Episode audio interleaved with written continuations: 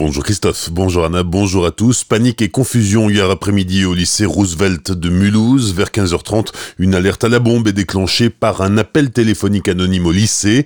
Les démineurs basés à Sainte-Croix-en-Plaine sont prévenus, puis une heure plus tard circule la rumeur qu'il s'agirait en réalité d'une prise d'otage. Au total, une cinquantaine de policiers a été mobilisée. Aucune bombe ni aucun preneur d'otage n'ont été découverts. Vers 17h30, soit deux heures après l'alerte, tous les élèves avaient pu être évacué. Dans un communiqué, le préfet du Haut-Rhin rend hommage aux forces de police et dénonce le comportement irresponsable de l'auteur de cette fausse alerte. Un cycliste de 31 ans grièvement blessé après avoir été renversé par une voiture hier soir vers 19h. L'accident s'est produit sur la départementale 1059 entre Châtenois et Célestat. Au volant de la voiture, un homme de 84 ans. Le cycliste souffrant de multiples contusions était conscient à l'arrivée des secours. Il a été évacué à l'hôpital Pasteur de Colmar. Pendant la durée de l'intervention des pompiers, la circulation a été coupée dans les deux sens.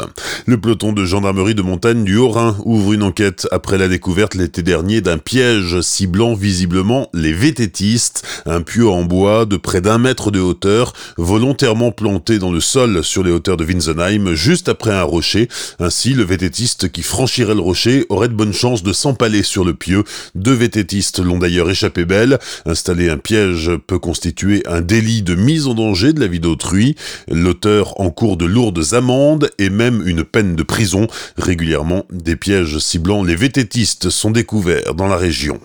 Ce sont presque des saisonniers, comme on peut en voir dans certaines professions. C'est même la haute saison pour les arnaqueurs qui se font passer pour de faux vendeurs de calendriers. La gendarmerie lance un appel à la vigilance. Leur cible privilégiée, les personnes âgées. Sous prétexte de vendre un calendrier pour les étrennes, ils réussissent à se faire ouvrir les portes pour voler ce qu'ils ont sous la main. En moins d'une semaine, les gendarmes du Haut-Rhin ont déjà reçu une dizaine de plaintes. Si vous recevez la visite de ces faux vendeurs de calendriers, vous êtes invité à appeler le 17. Et je vous rappelle en passant que les pompiers portent l'uniforme.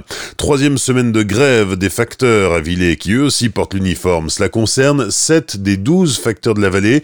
Leur mouvement a débuté le 22 octobre. Ils protestent contre la réorganisation de leur bureau de poste. La direction prévoit la suppression de l'une des 9 tournées. Chaque jour, depuis 17 jours, les grévistes sont présents de 8h à 16h devant leur bureau de poste. Une cagnotte a été lancée pour les soutenir.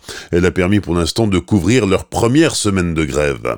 Samedi, ce sont les Gilets jaunes qui manifesteront à Strasbourg, manifestation régionale à l'appel de la coordination des Gilets jaunes du Grand Est.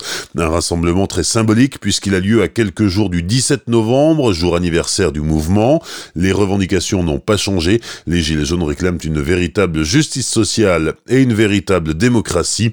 Le respect de la planète est aussi une préoccupation forte des manifestants. Le rassemblement est prévu à partir de 11h, place de l'Étoile à Strasbourg, et à partir de 13h, le cortège défilera dans les rues de la capitale alsacienne. Un mot de sport avec cette nouvelle déception pour la SIG battue par les Israéliens de l'Apoel Odon hier soir au Rhenus, quatrième journée de Ligue des Champions.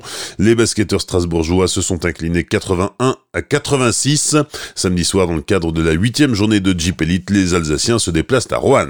Bonne matinée et belle journée sur Azure FM, voici la météo.